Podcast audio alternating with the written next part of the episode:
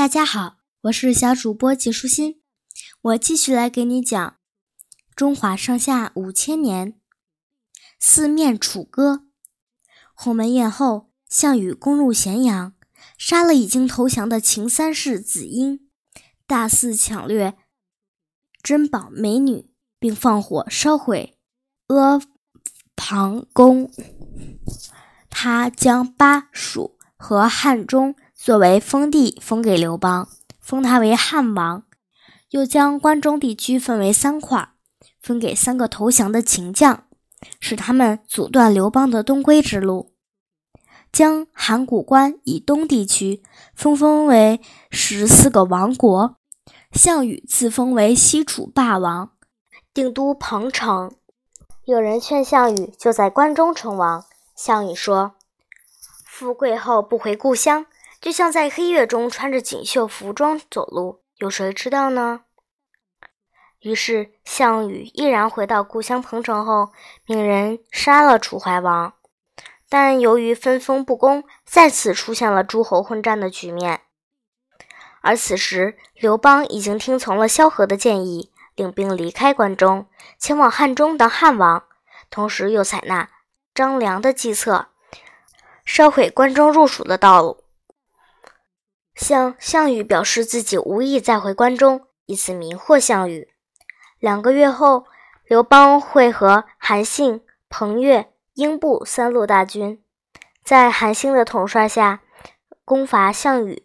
公元前二百零二年，韩信在垓下设下四面埋伏，只等项羽突围时，再将其一举歼灭。为了扰乱项羽的军心，张良想出了一个主意。他将汉军士兵们唱楚国民歌，让楚军从四面都能听到歌声，以此来瓦解楚军的军心。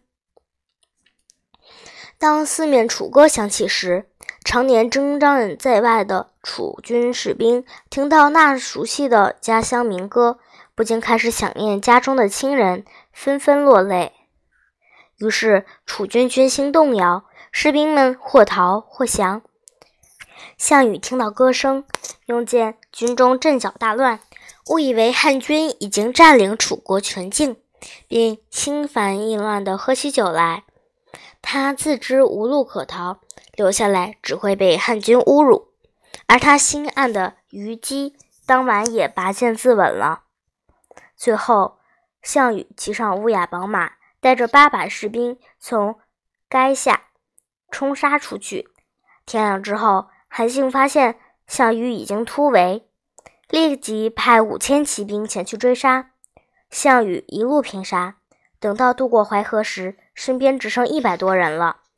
等他逃到东城时，随兵只剩二十几人。